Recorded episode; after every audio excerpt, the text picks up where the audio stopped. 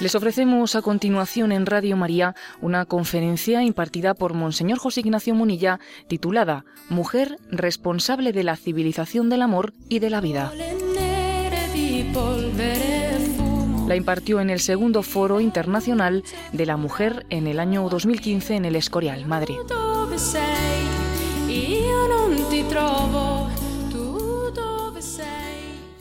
Una buena forma de comenzar esta ponencia puede ser la de leer algunos párrafos de la conclusión de Mulieris Dignitatem de San Juan Pablo II. ¿eh? Y leo los siguientes párrafos.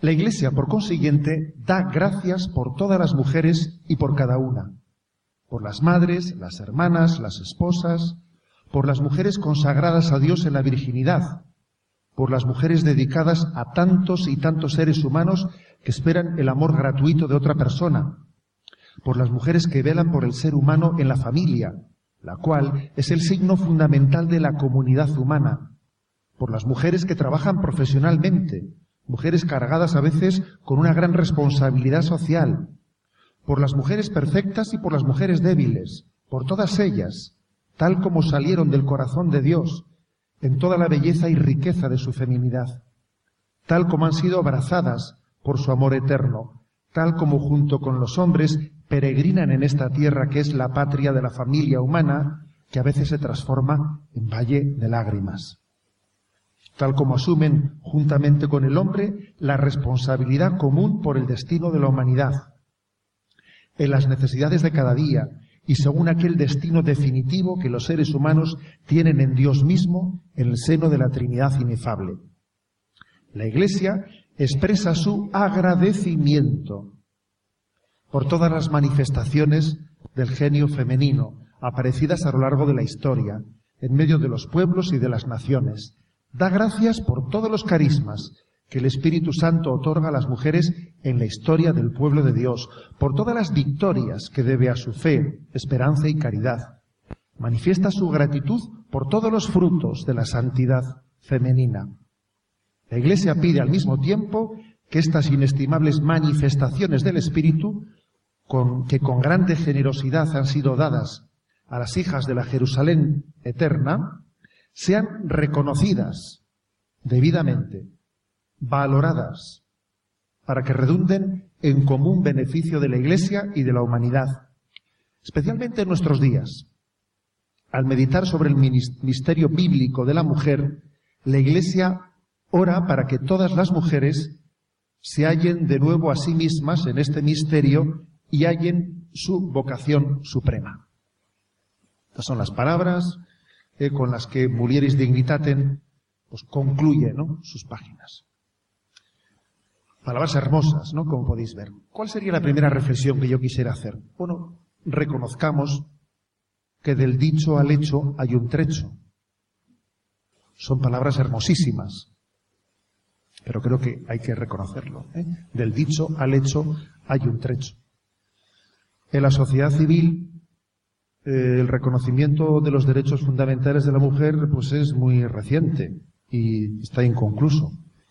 Por ejemplo, el hecho de que uno, sepa el dato histórico de que el, el derecho al sufragio, el derecho al sufragio, al derecho al voto de la mujer, por ejemplo, en un país como Suiza, se reconoció en 1971, es una cosa que parece increíble. 1971. Es increíble. También en la iglesia nos pasa algo similar. Por ejemplo, la mujer llegó a alcanzar su peso destacado y principal en la tarea educativa de la escuela en el siglo XIX, a través de la ingente cantidad de órdenes religiosas que proliferaron en ese momento. Pero hay que reconocer que en siglos precedentes se había llegado a cuestionar, apoyándose en falsas razones teológicas, que la mujer tuviese el mandato divino para enseñar. Por ejemplo, pues Tertuliano, pues en el siglo III había negado a la mujer el derecho a enseñar en la iglesia, condicionado por una interpretación literalista de algún texto de San Pablo y sobre todo por una reacción reactiva hacia las sectas gnósticas que tenían notable presencia femenina. Y sin embargo, y sin embargo, del dicho al hecho hay un trecho, pero se va caminando, ¿no? Y el beato Pablo VI declaró doctora de la Iglesia a Santa Teresa de Jesús junto a Santa Catalina de Siena. Del dicho al hecho hay un, hay un recorrido y no nos escandalicemos por ello. Porque incluso de alguna manera está implícito la necesidad de recorrerlo en el propio mensaje del Evangelio. Por ejemplo, recordemos cómo el Señor promete que enviará el Espíritu Santo para que Él lleve a su cumplimiento todo lo que yo os he enseñado. Necesitáis el Espíritu Santo para llevar a plenitud la comprensión de la palabra de Cristo. La revelación terminó con Cristo, obviamente, pero la comprensión de la revelación y el extraer de ella todas las consecuencias, pues es bajo la luz del Espíritu Santo que la vamos realizando. Dice Juan 16, versículos 12 al 13, muchas cosas me quedan por deciros, pero no podéis cargar con ellas por ahora. Cuando venga Él, el Espíritu de la verdad, os irá guiando hacia la verdad plena. Y en ese ser guiados hacia la verdad plena, un momento clave fue la petición de perdón que hizo el Papa Juan Pablo II aquel miércoles de ceniza del año 2000. La sexta petición de perdón fue introducida por las siguientes palabras. Oremos por todos aquellos a quienes se ha ofendido en su dignidad humana y cuyos derechos han sido vulnerados. Oremos por las mujeres, tantas veces humilladas y marginadas. Y reconozcamos las formas de, connivencia de las que también se han hecho culpables muchos cristianos, dijo San Juan Pablo II en aquella petición profética de perdón. Del dicho al hecho hay un trecho, y creo que lo estamos recorriendo con decisión, con la ayuda, de la, con la ayuda imprescindible de la revelación y la existencia del Espíritu, gracias al cual podemos superar condicionamientos socioculturales. Los condicionamientos socioculturales ahí están, pero el Espíritu Santo está para trascenderlos, tanto del pasado como del presente, que también existen. Inolvidable, ¿eh? aquella frase de Chesterton que decía, solo el cristianismo puede liberarnos de ser esclavos de nuestra cultura y de nuestro tiempo. ¿Cuál es el origen? Eh? el origen del problema, de que se haya, ¿eh? de que haya tal resistencia al reconocimiento de la dignidad de la mujer. ¿Cuál es el origen de ese problema? La causa última. Yo creo que es doble. Por una parte, en el plano de la antropología filosófica, pues la causa es la siguiente. Es que el hombre, el ser humano, es un animal racional. Menuda bomba explosiva es eso, ¿eh? Decir que es un animal racional, menuda bomba, ¿eh? Es que es así la cosa. ¿eh? Es así. Y claro, el hombre es un animal racional. Y la vivencia de las relaciones humanas en el nivel primitivo animal, pues es causa, de, es el origen del machismo.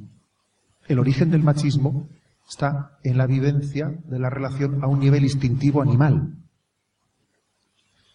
El hombre tiene más fuerza física que la mujer. Y al igual que en el reino animal el macho domina por lo general, gracias a la fuerza a la hembra, en el caso también de la especie humana, cuando se viven las relaciones a un nivel meramente animal, y no espiritual y no racional, pues ocurre lo mismo, se animalizan las relaciones humanas.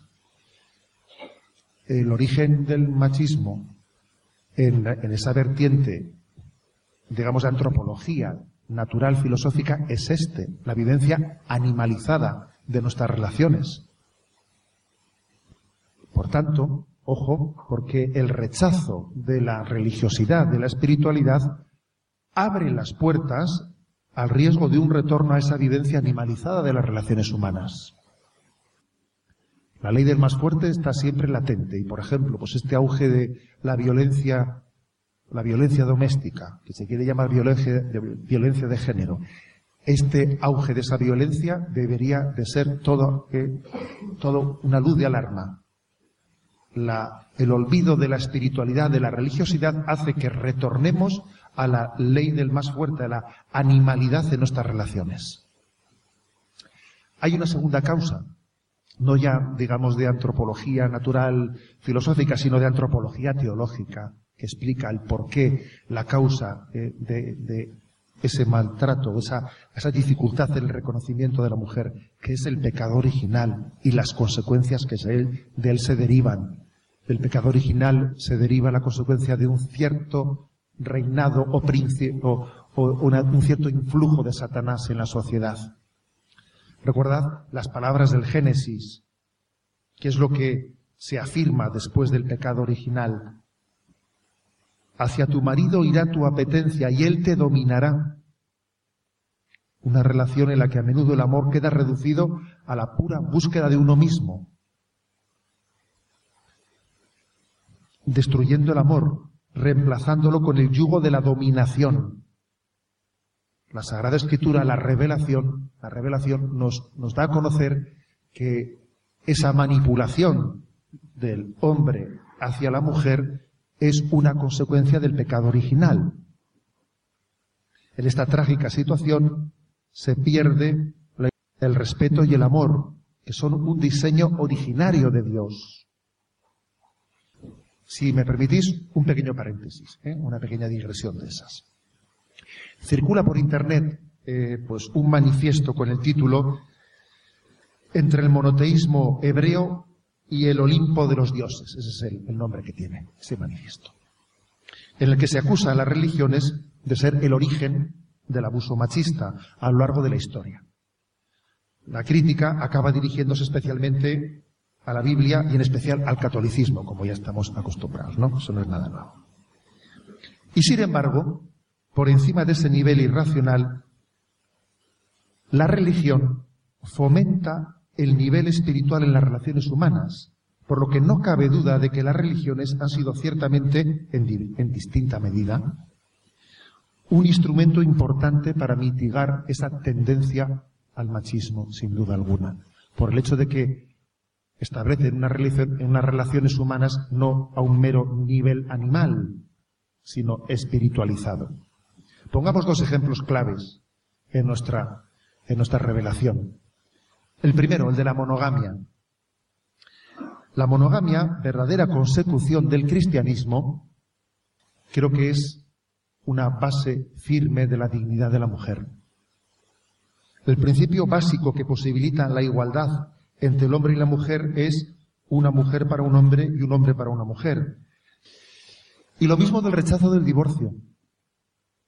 Dice Jesús en Marcos 10, quien repudia a su mujer y se case con otra comete adulterio contra aquella. Y si ella repudia a, su, marido y se casa con otro, comete adulterio. Es decir, Jesucristo exige fidelidad matrimonial al mismo nivel al hombre y a la mujer.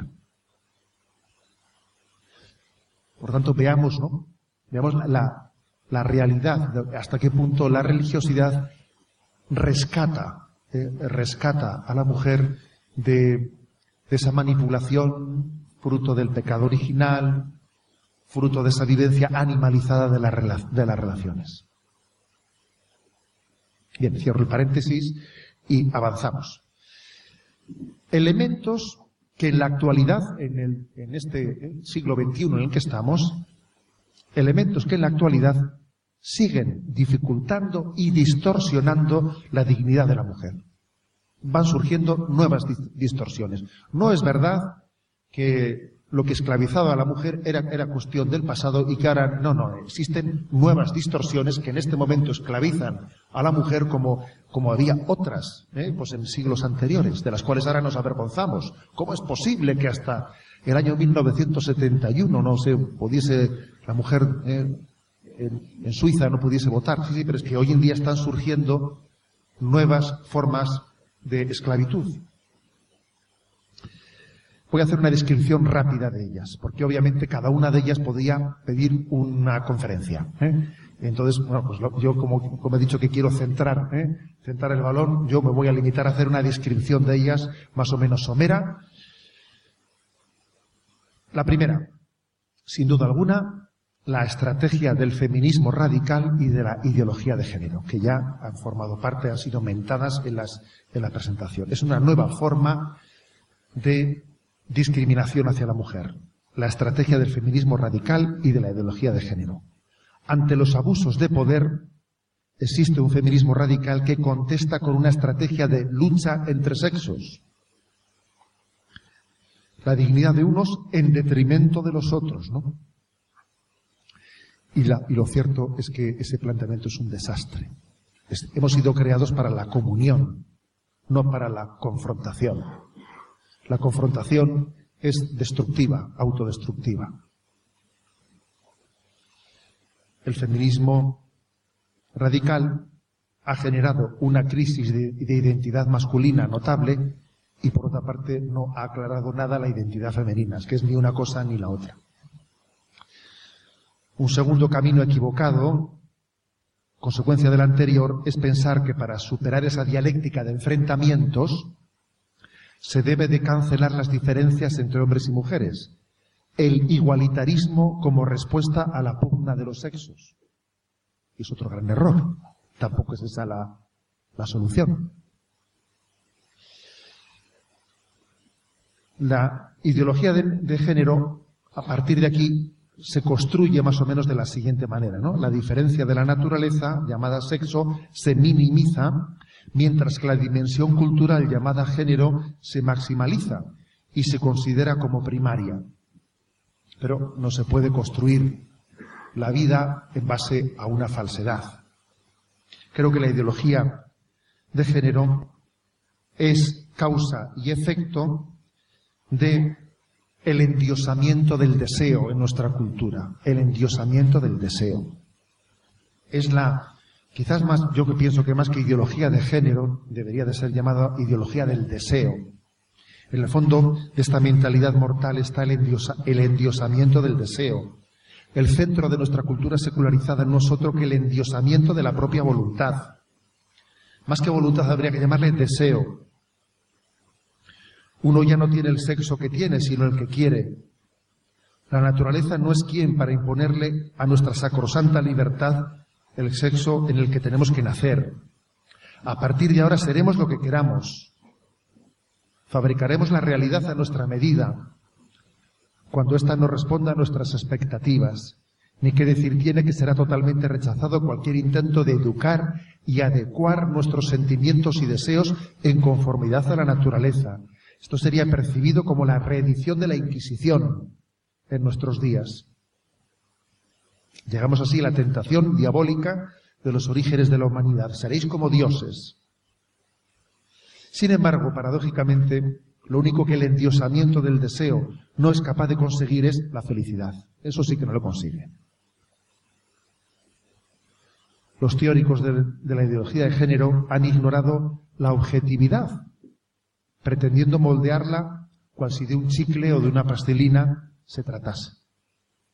Por el contrario, aquí está la paradoja, solo alcanzan la felicidad aquellos que aceptan la realidad, se aceptan y se adecúan a la realidad. La verdad es la que nos hace libres, no nuestro deseo. Este sin duda pues, el primer, ¿no? He dicho que iba a describir una serie de elementos de nuevas esclavitudes. El primero es este, la ideología de género. Segundo lugar, la unida al anterior, obviamente, la revolución sexual y la causa abortista. Sin duda alguna, sin duda alguna, de la llamada revolución sexual, que comenzó planteándose como una especie de intento de liberarle a la mujer de la maternidad, la anticoncepción parecía que era la panacea que ofrecía a la mujer liberarse del esfuerzo grande de la maternidad, el divorcio entre la sexualidad y la procreación trajo consigo el divorcio de la sexualidad y el amor. Y a la hora de divorciar la sexualidad y el amor, sin duda alguna, la gran perdedora de ese divorcio entre sexo y amor es la mujer que es utilizada como un instrumento de usar y tirar. Y estamos ahora viviendo lo que se llama la cultura del rollo. ¿eh? Sencillamente una cultura de utilización de unos por parte de otros. Bien, pero finalmente Finalmente hay que decir que la revolución sexual parece que al final, después de rechazar la maternidad, después de haber, después de haber vivido el drama de la ruptura entre el amor y la sexualidad, finalmente parece que la causa última del feminismo radical es la muerte, es el aborto. Y yo todavía estoy por conocer una sola encuesta, no, no conozco ni una, ¿eh? ni una sola encuesta en la que no quede claro que siempre los hombres son más favorables al aborto que las mujeres. No conozco una sola encuesta que no diga lo contrario. En todas las encuestas hay, siempre hay un tanto por ciento de hombres, de varones mucho más proclives, mucho más favorables al aborto que las mujeres. Como es lógico por otra parte, de no ser que matemos el alma femenina. ¿eh? No insistiremos nunca suficientemente en que la mujer es la segunda víctima del aborto. No insistiremos nunca de forma suficiente en ello. Estamos viendo cuántas heridas la Iglesia está atendiendo muchas eh, mujeres que piden, tocan su puerta, tocan la puerta de la misericordia, pidiendo consolación. La Iglesia en este momento está ejerciendo un ministerio de la consolación muy importante hacia las mujeres que han abortado. Y está siendo más madre que nunca. Está mostrando un rostro materno hermosísimo, en acoger, en llorar, en compartir unas lágrimas y en compartir una esperanza. Pocas veces la Iglesia ha tenido una ocasión tan grande de mostrar su maternidad como esta. Y además una cosa más. No olvidemos que el aborto es causante de que en la población mundial se esté descompensando el número de hombres y mujeres. El caso de China es paradigmático. De cada 119 niños nacen tan solo 100 niñas. Porque el aborto es utilizado como un instrumento para seleccionar el sexo en contra de las niñas, claro. Para el año 2020 habrá en ese país 300 millones más de hombres que de mujeres. Era una causa feminista, una causa que acaba con la mujer. Es curioso, ¿eh? es, una, es un paradigma, es un boomerang que, nos, que nos destroza. Bien, tercer enemigo, que también, al cual también quiero hacer referencia explícita. El lado oscuro de la revolución tecnológica. Creo que existe un lado oscuro en la revolución tecnológica de la comunicación, que también es enemigo de la mujer. El hecho de que la llegada de Internet haya trivializado la pornografía hasta unos niveles, vamos, casi plenos o absolutos, supone un retroceso muy grande en la dignificación de la mujer un retroceso muy grande. Supone la reducción de la mujer a un objeto de consumo de una manera popularizada al máximo. Porque claro, el hecho de que la tecnología pues introduzca tal cosa, pues, eh, pues al alcance de, unos hijos adolescentes, a la altura de, un botón, pues, supone un retroceso tremendo. El hecho de que cuando una familia quiere preservar eh, tal barbaridad tenga que recurrir a medios extraordinarios para poder conseguirlo, eh, buscando, pidiendo que Telefónica eh, corte unas líneas determinadas. Tiene que ser él el que explícitamente dé pasos para que eso no ocurra, o, coloque unos filtros, o etcétera, etcétera. Es decir, es curioso porque, curiosamente, es la familia que quiere liberarse de esto la que tiene que ser objetora, no el que quiere ser consumidor de pornografía el que tiene que pedirlo explícitamente, sino casi no tiene que ser objetor de ello para tener que liberarse de ello. Es una locura. Y yo creo que el lado oscuro de la tecnología, de la revolución tecnológica, lleva a un retroceso muy grande la dignificación de la mujer. La pornografía está dificultando que la mujer sea mirada con respeto, sea considerada persona humana. También quiero hacer referencia a la falta de intimidad en las redes sociales, al hecho de que en las redes sociales se priorice la imagen sobre los valores interiores. Al hecho de que se esté, se esté aireando la intimidad de las personas en las redes sociales de una manera casi imparable. Es, también la mujer es la gran pagana de esa falta de intimidad en las redes sociales. También voy a decir que la inmediatez comunicativa dificulta la madurez en el discernimiento. El hecho de que haya muchos problemas de pareja que se, que se solucionen en la inmediatez de un WhatsApp eh, enviado casi sin, sin el detenimiento de pensártelo dos veces, que, que he dicho yo, que ¿eh? con una falta de discernimiento tremendo. Conozco, conozco algunas parejas que se han roto pues por la inmediatez de, un mensaje enviado sin, sin el suficiente discernimiento, por el peligro de la inmediatez en la comunicación. Creo pues que hay un lado oscuro en la revolución tecnológica, frente al cual tiene que haber una capacidad de discernimiento, si no la tecnología se nos puede volver contra nosotros mismos. En cuarto lugar, también creo que hay otro enemigo muy importante, ¿no? De la dignidad de la mujer, que es el de los grandes medios de comunicación y el gran capital y los intereses del gran capital. Ambas cosas. ¿eh? En cuanto a los medios de comunicación es obvio que la mujer está siendo utilizada como un resorte, ¿eh?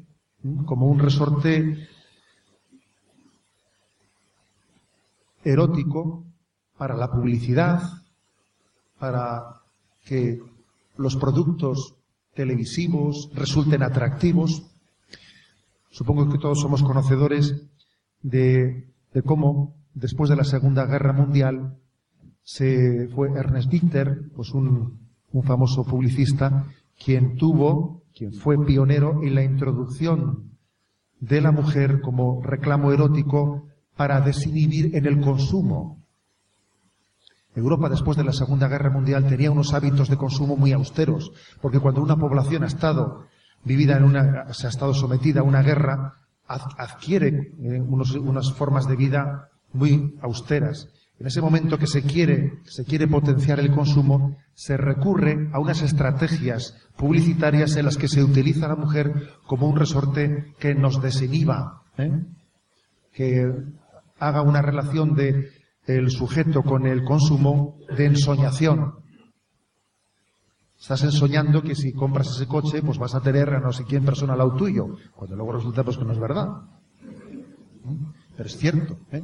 es cierto que la mujer está siendo utilizada en gran parte por los medios de comunicación como un instrumento, un instrumento de atracción para tener más audiencia, para tener más consumo. Y ojo también a la complicidad del gran capital, porque hemos tenido, por ejemplo, noticias impresionantes. El hecho de que haya habido, se, ha conocido como grupos como Microsoft, Google, Apple, Nike, Facebook, Morgan Stanley, Xerox, han formado grupos de presión contra el Tribunal Supremo de Estados Unidos, para presionar, para que la agenda de Obama de, ideología de género cediese. Es impresionante ver a todos estos grandes, estos, estos gigantes presionando al unísono. ¿Quién les, ¿Quién les une? ¿Quién les une entre ellos? ¿Cómo es posible que esas empresas, que en principio tienen otras finalidades distintas, sean capaces de ponerse de acuerdo para escribir cartas conjuntas al Tribunal Supremo para, para introducir esa, para introducir esa presión. ¿Cómo es posible que Facebook y Apple también hayan hecho conjuntamente entre ellos eh, pues toda una ofertas para la inseminación artificial, etcétera? ¿No nos damos cuenta de que existe una agenda oculta del gran capital, del gran capital de un capitalismo al que le interesa eh, poner a la mujer eh, al servicio del consumismo?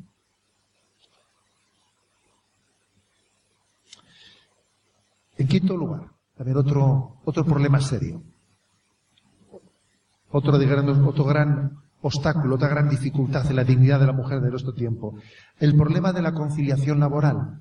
Claro, estamos en un mundo capitalista al máximo, un capitalismo salvaje, en la que todo el dinero es poco y, y una familia necesita todos los recursos económicos y se le quedan pequeños. Sé que también está dentro del, del programa de este, de este foro este tema de la conciliación laboral y obviamente yo no voy a entrar en el ahora. Pero solamente digo una cosa, que trabajo no es sinónimo de empleo. Que trabajo y empleo son dos cosas que no son, no coinciden. Y me permito, ¿no? En este centrar el balón, matizar que la auténtica conciliación laboral tiene que asumir también la posibilidad de que una madre pueda hacer la opción, al menos en parte de su vida, de reservar todas sus energías a la atención de la familia. Si esa opción no es posible, no, hay libertad. ¿eh? Y no hay respeto a la mujer. Cuando tal hipótesis es implanteable económicamente, estamos ante una clara violación del principio de la conciliación laboral. ¿Acaso la educación de la familia, a veces numerosa, no es un trabajo ingente, superior a muchos retos laborales? Yo no conozco a ninguna mujer más trabajadora que mi madre, por cierto. ¿eh? Y es absurdo pensar que necesitemos estar en una plantilla laboral de una empresa para ser considerados trabajadores. Y por último, el, sexto aspecto que también supone una nueva amenaza en este siglo XXI, una nueva amenaza para la dignidad de la mujer. El recrudecimiento de los fundamentalismos, especialmente el islámico. Ojo, es obvio que estamos en un momento en el que la mujer está especialmente amenazada por este fenómeno. No únicamente el fundamentalismo en el Islam, pero especialmente. Creo que es algo ante lo que Occidente no sabe qué hacer. Mira sin, sin saber muy bien cómo hacerlo, no sabe qué hacerlo.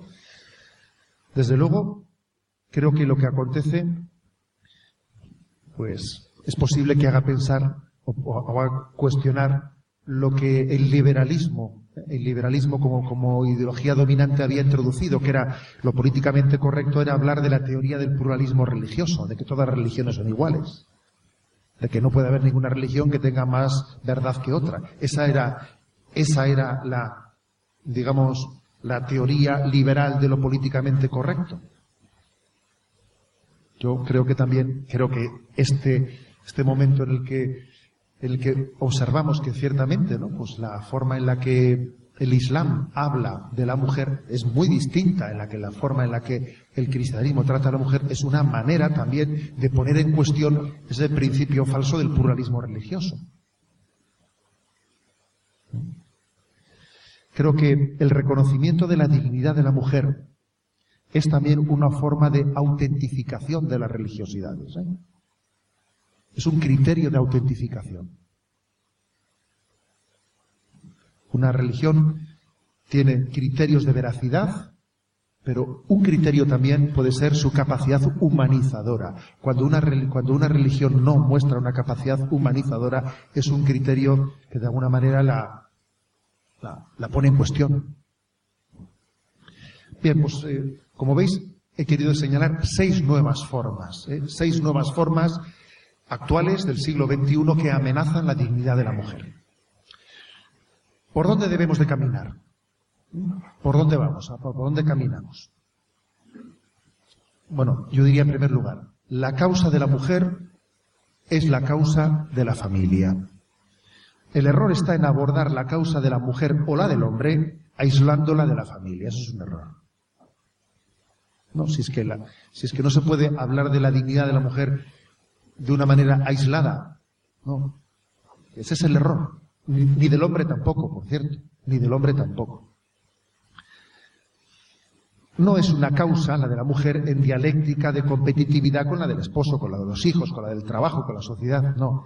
La mejor respuesta que la Iglesia está dando en este momento a la causa de la dignidad de la mujer es el sínodo de la familia.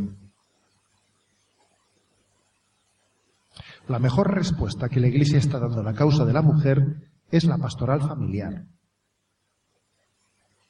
Es la acción de los centros de orientación familiar. Esa es la mayor causa que la Iglesia aporta a la mujer. Porque la familia es la escuela en la que se, en la que se aprende a valorarse y a la mujer de una manera muy especial. Nunca una mujer está más dignificada en su, en su identidad que en el seno de la familia. Eso eso es muy claro. Así como a un joven en Internet no le enseñan a respetar a la mujer, cuando ve a su madre aprende a respetarla. Aprende, aprendemos a valorar la dignidad de la mujer en el seno de la familia. Y aprendemos, y aprendemos a lo que es la igual dignidad siendo distintos y complementarios. Por lo tanto, la causa de la mujer es la causa de la familia. Y la Iglesia está absolutamente comprometida con la mujer porque está absolutamente comprometida con la familia. Esto es el punto clave. Segundo lugar, segundo punto por el que debemos de caminar es la ecología humanista. La importancia de que la ecología ponga la naturaleza humana, también la, valore en, en, toda, en toda su integridad, ¿no? La importancia de identificarse con la propia corporeidad el ser humano es cuerpo. No se reduce a tener cuerpo y menos a habitarlo. Conviene considerar el hecho de que las bases biológicas intervienen profundamente en todo el organismo, de modo que, por ejemplo, cada célula de un cuerpo femenino es distinta a cada célula de un cuerpo masculino. El sexo biológico no se reduce a los órganos sexuales, no, no se reduce a todas nuestras, a todo nuestro ser, que es masculino y es femenino, ¿no? Por lo tanto, la ecología humanista es muy importante, porque es curioso que la bandera del ecologismo ha acabado siendo no, no humanista, un ecologismo animal. De nuevo volvemos a, la animalidad. ¿eh? La, ecología ha pasado a ser animal, no racional. Tercer lugar, por donde debemos de caminar. La profundización en una correcta antropología, Tan equivocado sería tomar excusa de la igual dignidad entre el hombre y la mujer para caer en el error del igualitarismo que difumina la diversidad de los sexos, como tomar excusa de la diversidad antropológica para justificar discriminaciones injustas. Ni una cosa ni la otra. El igualitarismo es un grave error, como decía la magnífica teóloga que quiero hacer memoria de ella, Yuta, que muchos la, conocéis, ¿no? Dice ella, no se puede ni se debe de exigir la igualdad como condición previa para la justicia. Las diferencias no expresan minusvalía, como el feminismo radical sospecha. La clave está en conseguir la equivalencia de lo diferente. En realidad, la capacidad de reconocer diferencias es la regla que indica el nivel cultural y la madurez del ser humano. Nuestro ideal no es el de una armonía uniforme, sino el de una tensión sana entre los sexos. Bien es cierto que con frecuencia hemos exagerado al hablar de lo que es típicamente masculino, típicamente femenino. En realidad no existen rasgos psicológicos que sean únicamente atribuibles a uno de los dos sexos, sino que todos son compartidos, pero eso sí, con mayor incidencia en uno o en otro. La razón de ser de esto es doble. Por una parte, y frente a la terminología que utiliza la ideología de género, la feminidad y la masculinidad son los dos géneros de una misma especie humana. Por lo tanto, no sería esperable la existencia de rasgos psicológicos exclusivos. En el hombre y la mujer son de la misma especie. Y al mismo tiempo es obvio que los condicionamientos culturales y pedagógicos son grandes a la hora de moldear esos rasgos psicológicos. Por supuesto, sin que ello suponga una designación de género distinto al biológico como pretende la ideología de género, sin olvidar que aparte del sexo, masculino o femenino, existen otros muchos factores responsables de nuestra personalidad. Paralelamente al anterior, al mismo tiempo que subrayamos que los rasgos psicológicos del hombre y de la mujer no son exclusivos, sino compartidos, aunque en proporciones distintas en un sexo y en otro, también es necesario poner el acento en la educación específicamente femenina o masculina, sin que ello suponga discriminación alguna, debido al distinto ritmo de maduración del niño y de la niña. No en vano la maternidad y la paternidad no son solo cualidades que nos distinguen biológicamente, sino también de alguna manera ontológicamente y psicológicamente, ¿no? Sería un error reducir la maternidad al terreno fisiológico. En la mujer existe un don de maternidad espiritual, que supone una capacidad especial para reconocer y destacar al individuo dentro de la masa, amándolo de un modo personal y concreto. Alguien dijo que nuestra cultura necesita urgentemente del genio femenino porque estamos carentes de manos, de corazón y de sonrisa. Tenemos una necesidad imperiosa de la intuición femenina, de su capacidad de sacrificio y sobre todo de su amor espiritual lleno de afecto. Un paso más. ¿eh? Estábamos en el capítulo de ¿qué hacemos? ¿Por dónde vamos? ¿eh?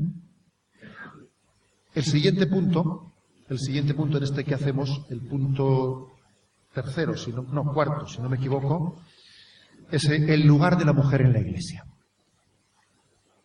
Un buen punto de partida, pues está en las palabras del Papa este miércoles aún no hemos entendido en profundidad qué cosas nos aporta el genio femenino. Es un camino a recorrer con más creatividad y audacia. Es decir, el Papa plantea con claridad que tenemos que seguir avanzando en el discernimiento necesario para extraer las consecuencias prácticas que se desprenden del reconocimiento del genio femenino en la vida de la Iglesia. Obviamente el Papa no está pensando en el sacerdocio femenino, como algunos grupos reivindican equivocadamente, como parte del reconocimiento de la Iglesia a la mujer. Eso el Papa lo dejó claro desde el primer momento en aquella rueda de prensa que hizo en el avión. El Papa es un hombre profundamente tradicional a la vez que nada conservador. Yo creo que es una manera de definirle.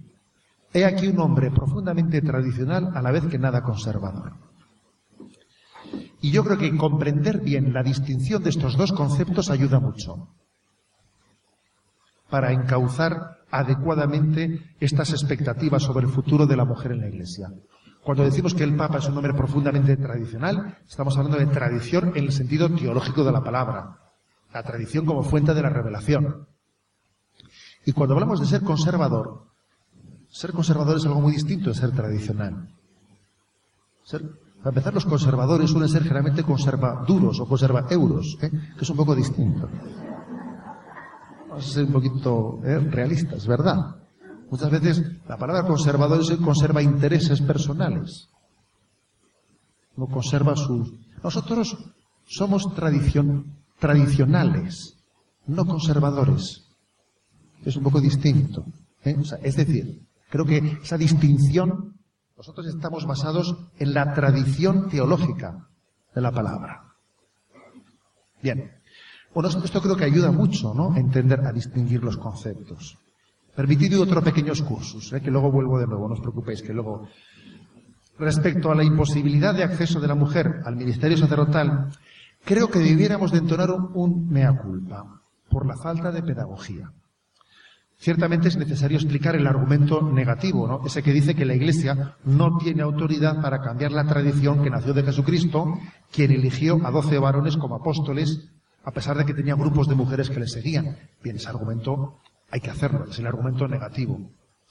Pero, además de esta explicación, falta una pedagogía positiva. ¿Cuáles son las razones por las que Jesucristo lo hizo así? La teología tiene que, lanzarse a intentar entenderlo místicamente. Y eso, de eso se habla poco. Esto supone adentrarnos en la realidad mística de la esponsalidad, como configuradora de nuestra propia identidad cristiana. En efecto, el hombre y la mujer están llamados a vivir el misterio de la esponsalidad, como sacramento de la unión con Dios, pero con las características propias de, la masculinidad o de la feminidad, de una paternidad espiritual o de una maternidad espiritual me, permito aprovechar este foro en el que estoy para compartir con vosotros la lectura de un libro que puede ayudarnos a comprender de forma positiva la revelación de la mujer y el sacerdocio. El autor es Jean Borella y su título en francés es La femme et le sacerdoce, eh, la mujer y el sacerdocio. Ojalá lo pudiésemos ver traducido al español este libro. A lo largo de sus páginas se desarrollan los fundamentos teológico-místicos de la espiritualidad femenina. La naturaleza objetiva del sacerdocio conviene a la esencia de la masculinidad, ya que la gracia requiere una conveniencia determinada con la naturaleza. La aportación de Jean Borella está en la línea de von Balthasar, quien hizo famosa la distinción entre el perfil petrino y el perfil mariano de la Iglesia. A decir de Jean Borella, por su vocación al amor, la mujer es el fundamento de la sociedad y está llamada a ejercer un ministerio espiritual en ella, en la sociedad.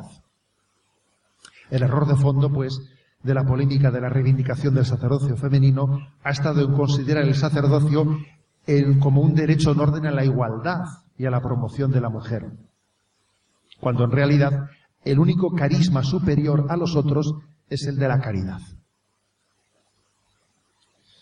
Bien, dicho lo anterior, hay que aclarar, eh, vuelvo del excursus, eh, que el sacerdocio no agota todas las dimensiones de la vida de la Iglesia, ni siquiera el munus regio, de regir, no, no se agota en el sacerdocio, puede ser compartido con los laicos, y este discernimiento es el que el Papa se refiere que tenemos que profundizar en él.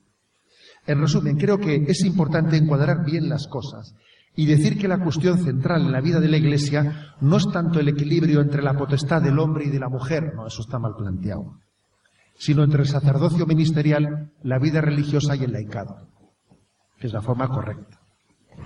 Teniendo esto claro, podemos añadir el argumento tantas veces esgrimido por el Papa Francisco sobre la necesidad que tenemos del genio femenino. Me sirvo de sus propias palabras. Es indudable que debemos hacer mucho más a favor de la mujer si queremos dar fuerza a la reciprocidad entre hombres y mujeres. Es necesario, de hecho, que la mujer no solamente sea más escuchada, sino que su voz tenga un peso real, un prestigio reconocido en la sociedad y en la Iglesia. No me cabe duda de que el genio libre y profético del Papa Francisco sacará conclusiones, sacará decisiones concretas a la hora de discernir el puesto de la mujer en la Iglesia.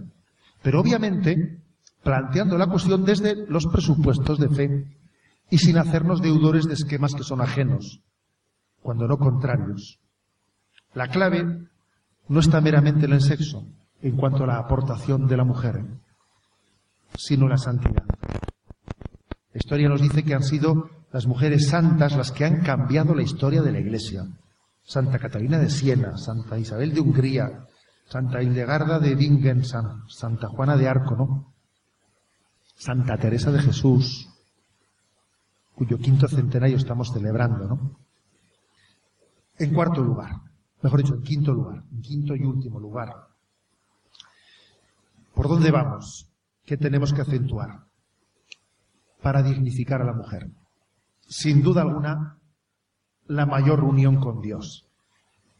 En la medida en que nosotros crezcamos en la unión con Dios, se dignifica más a la mujer. Porque uno valora lo que Dios valora. Y uno valora los dones de Dios. Eso es así, sí, sí.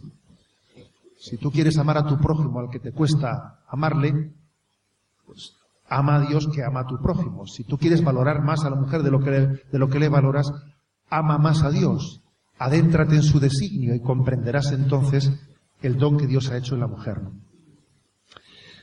Por eso en la citada audiencia el Papa pronunciaba las siguientes palabras. Dice, me pregunto si la crisis de confianza en Dios mejor dicho, dice, me pregunto si la crisis de confianza colectiva en Dios que existe en esta sociedad, que nos hace tanto mal y nos hace enfermar volviéndonos resignados delante de la incredulidad y el cinismo, dice, no está conectada a la crisis de la alianza entre el hombre y la mujer. Es decir, ¿no será que mi falta de confianza en Dios me impide también en gran medida tener confianza en la mujer y en el hombre y en su capacidad de unión y de alianza. ¿No será que cuando dejamos de confiar en el que es fuente de los dones, dejamos de confiar en los dones mismos? Que es bastante lógico, por otra parte. Es bastante lógico. Alguien dijo que cuando uno no confía en el prójimo, es muy difícil que confíe en Dios. Y también a la inversa, cuando uno no confía en Dios, es bastante difícil que confíe en el prójimo.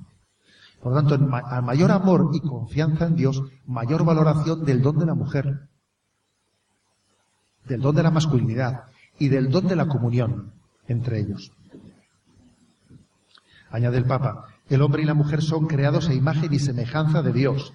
Esto nos dice que no solamente el hombre en, que no solamente el hombre en sí es a imagen de Dios, no solamente la mujer tomada en sí es imagen de Dios, sino también el hombre y la mujer como pareja son imagen de Dios.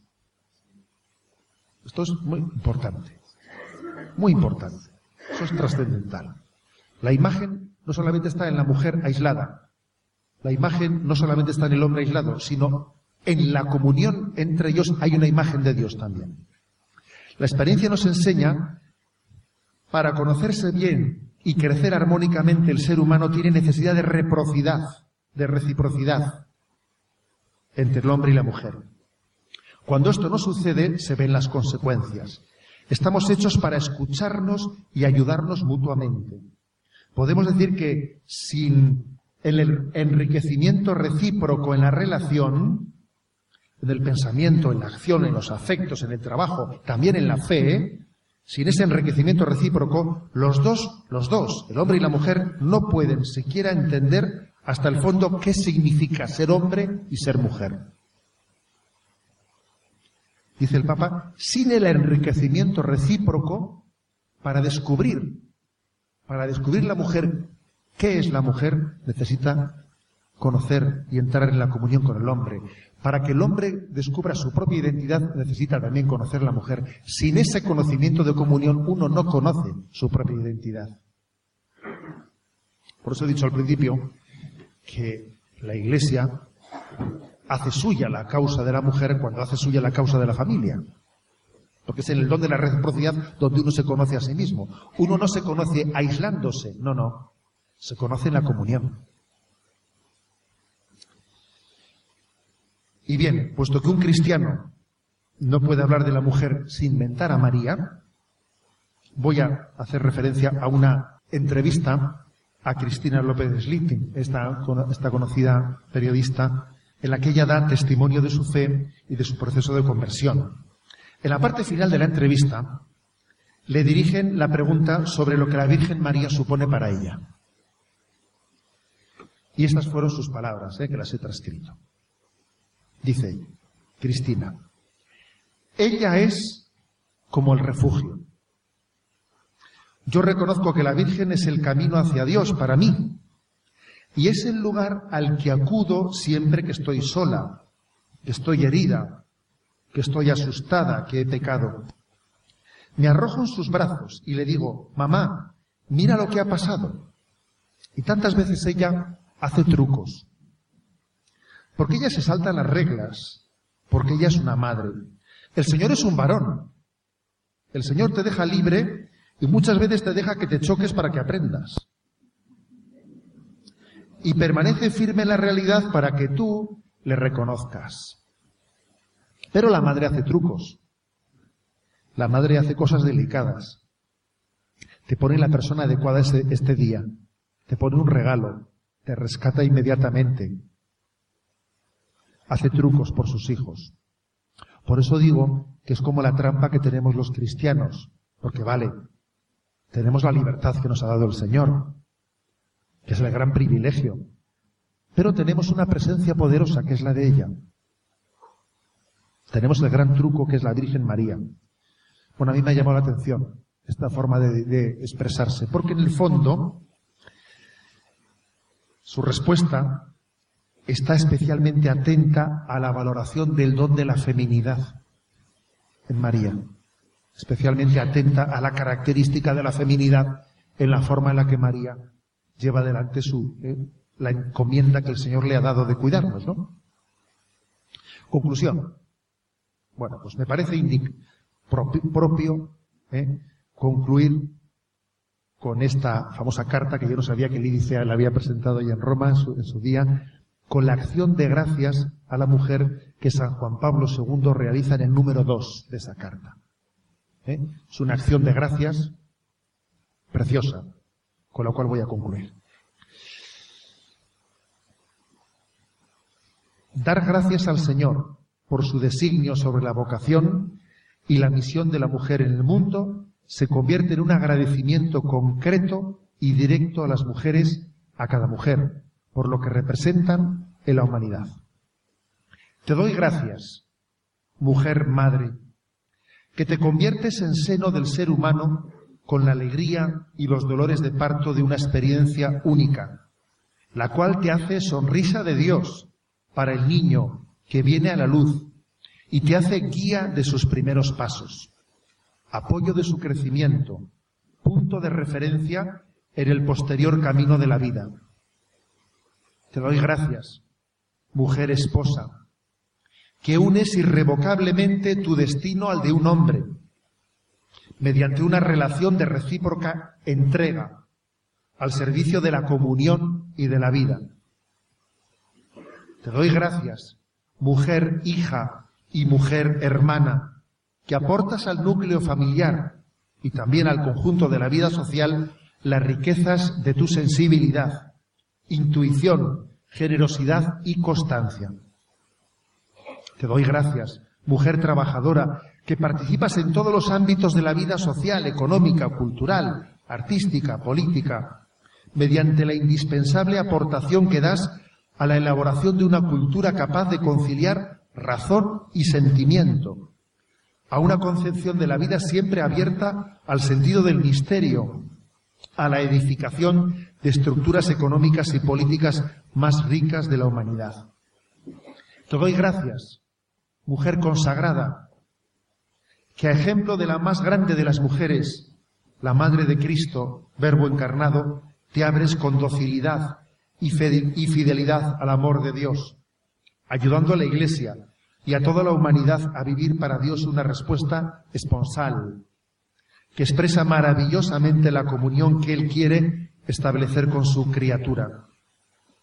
Te doy gracias, mujer, por el mismo hecho de ser mujer.